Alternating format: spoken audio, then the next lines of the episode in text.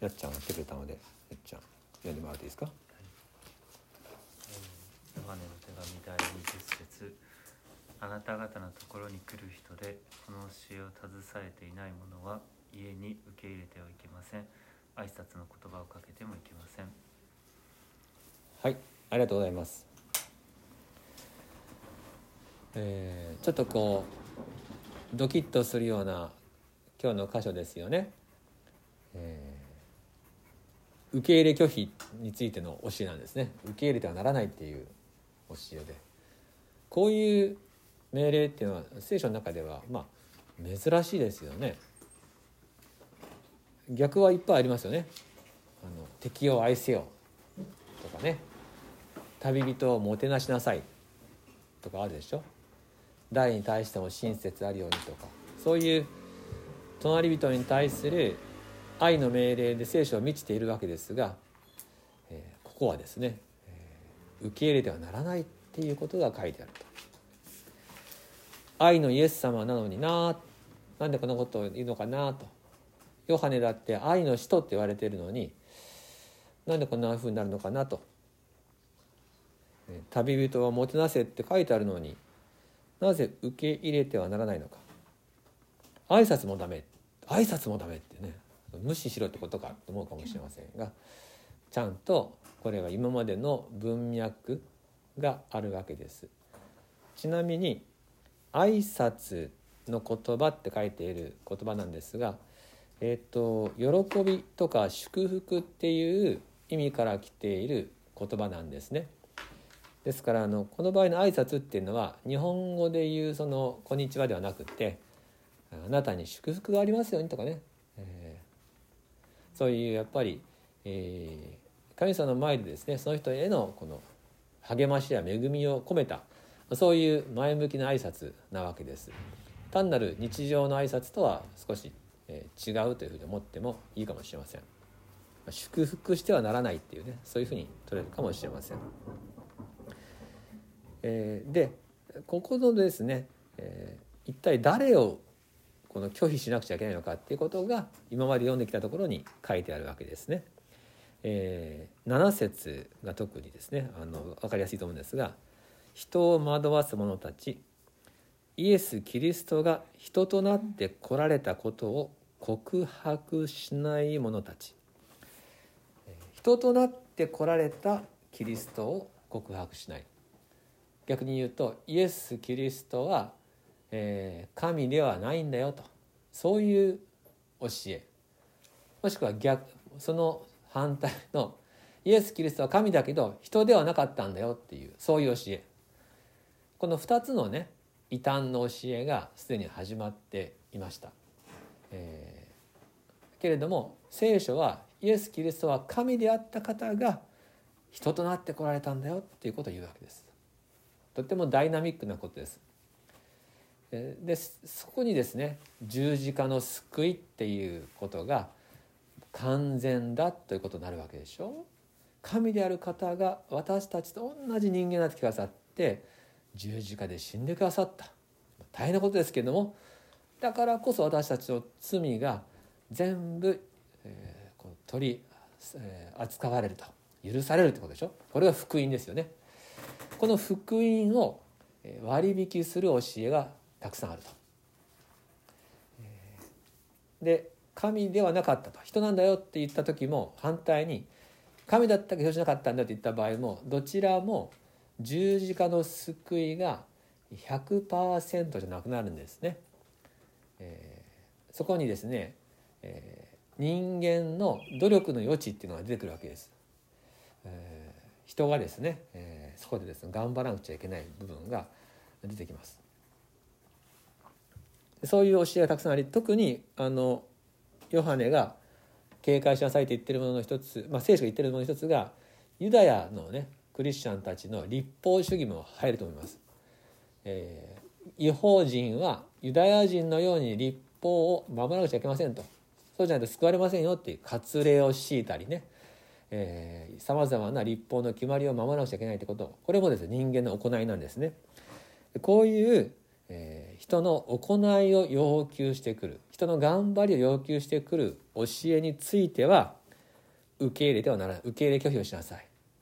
えー、イエス様をかんちゃんと教えない人たちは挨拶もしちゃいけません。ここからまあ言えることはイエス様の救いの絶対性の大事ですね。絶対の大事さこれを否定する教えはね絶対悪なんだってことです。これをですね断固としてヨハネは言ってるわけですね。イエス様の救いの絶対性を否定する教えはこれは絶対の悪です。ということですね。まあでもねあの考えてみたらねエルサレムからユダヤ人たちが来るわけですよ。向こうは生まれた時から聖書を読んでいる。正統派だって自分たちは言うわけです。そして戒律を全部守るようなそういう水準の高い生活をしてる人たちがやってくると。違法人のクリスチャンたちに、えー、熱心にかかってきてですねあなたたちもっと頑張らなきゃいけませんよと。もっと変わらなきゃいけないよっていうわけですね。そしてねその甘えちゃダメだよと。努力だよ。根性だよっていうわけですがこれ結構ね説得力あるわけですね。人間ってね努力せよとあなたが間違っている頑張れって言われるとそっちが正しい気持ちになっちゃうんですよね。えー、ですからそういう人たちに対してですねある程度受け入れた方が、まあ、こっちとしても楽なわけですね。あ分かりました分かりましたと波風立たないわけです。えー、しかし実際にはこのような人間の努力や行いを言われるとイエス様の救いの恵みが遠ざかっていくんですね本当は。そういう仕組みなわけです。ですからあのヨハネにしてもパウロにしても違法人クリスチャンたちに対して断固としてそういったものに譲歩しないようにってことを教えるわけです。違法人クリスチャンには私たちはそうですけど負い目があるんですね後から救われたもの自分たちはね後から救われたものっていう負い目がありますしそして、えー、この向こうはですねずっと昔からクリスチャンのもう代々続いているものだったりするとね私たちはですね大体クリスチャン1世が多いですから日本人はねよくて2世ぐらいでしょ、えー、なんかね生え抜きじゃないみたいなあ接ぎ木されたものみたいな気持ちになっちゃうわけでしょ？そして聖書の知識もそんなにないとかねそんなに行いも立派じゃないとかねそういうふうな引け目を感じがちな私たち。だからあのヨハネが書いてる手紙の対象はね私たちと結構似てると思うんですよ。そういう私たちだとしても人間的な行いの救いの教えに対して決して譲歩してはならないとそういうことを持ってくる人は家に入れてはいけないし頑張ってください祝福ありますようになんてことを言ってはならないということなんですね。ここでまあ大体の今日の内容は、まあ、あの理解はできると思うんですがさてここでもう一歩ですね、えー、考えたいことがあるんですよ。イエス様は愛のイエス様でしょ？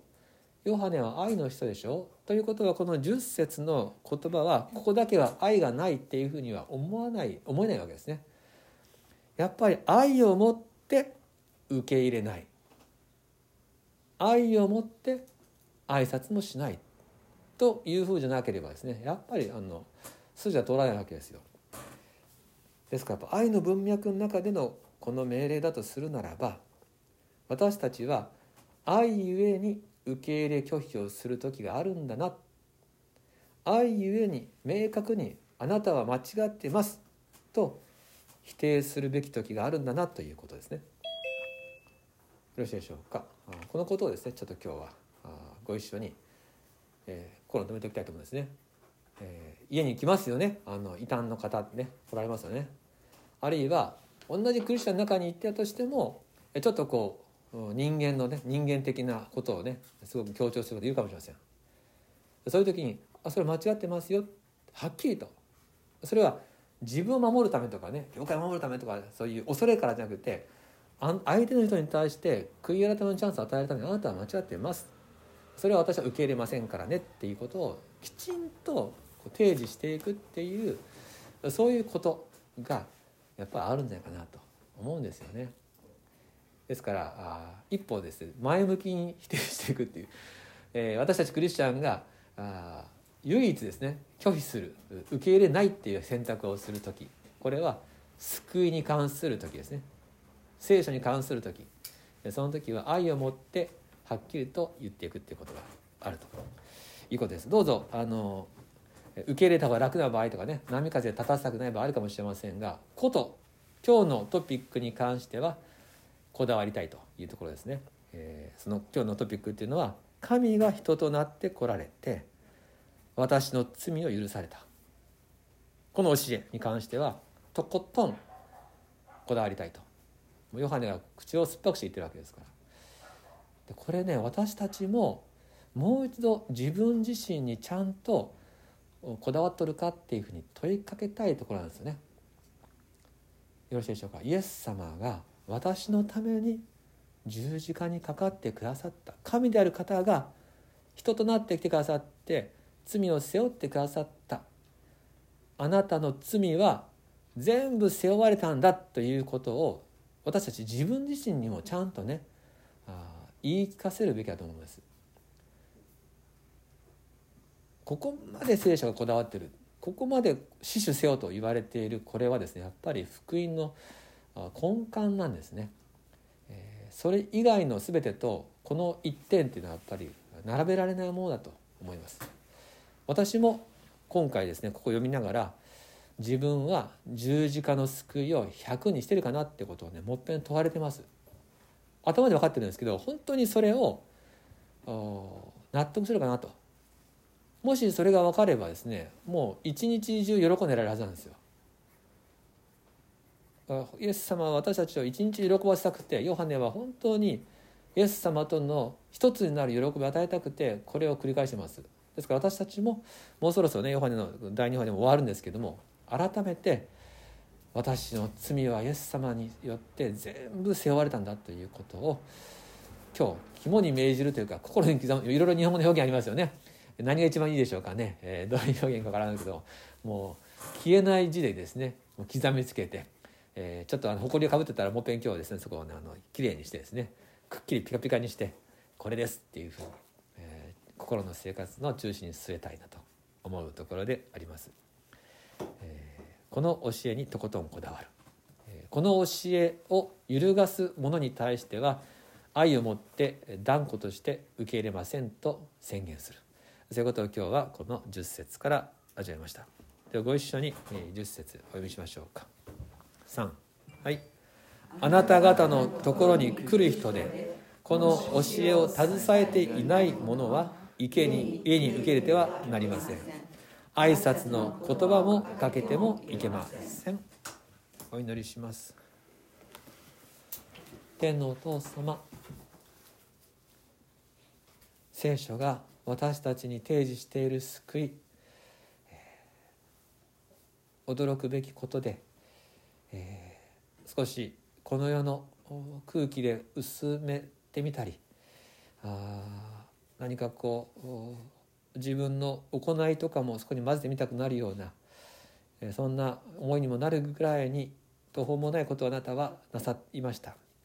神である方が神の言葉である方が人となって来てくださり辛酸をなめ、えー、虐げられ孤独の中でしかし救いの喜びを握って私たちのために十字架にかかってくださった。そして声を安かれ何時の罪許されたりと平安の宣言をしてくださった。復活されて同じ命に預かれると私たちを愛の中に招いてくださりキリストと神と一つになるという約束を与えてくださった。この福音の凄まじさを改めて今日もう一度なぞって初めの愛に身を置いて今を生きる。このことを、えー、今日の受け入れ拒否のこだわりからかえって私たちは新鮮に再確認させられるところでございます。こんなすごい救いをあなたが、えー、こだわるということは本当にこれは永遠に私たちを救い続けるお約束だろうということでありますから。御霊なる死をどうか福音の喜び福音の教えを私たちの心に常に新しく教えてくださいますようにとお願い申し上げます。そしてそれを脅かすさまざまな形のさまざまな教えが世にはありますけれどもそこにくっきりと線を引き、誰かを断罪するとか、えーそういうことではなくてあなたは間違ってますよということを愛を持ってはっきりと示すことのできるようなそのような判断力や行動も必要なら私たちにいつもお与えくださいますようにとお願いいたします。あまりにもあなたの救いが大きすぎて時々そのスケールが分からなくなりますけれどもどうぞこれからも御言葉を通して私たちに教えてください。感謝を持って救い主イエス・キリストの名によってお祈りいたします。アーメン。では祈りの課題を分かち合って、えーいきたいと思います。あ明石ゆかちゃんもね来ました。ゆかちゃん今日何時まで出れる？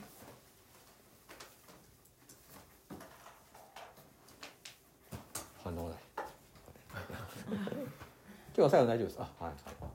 そうかわかりましたでは下村さんからお願いしますはい、島村です。おはようございます。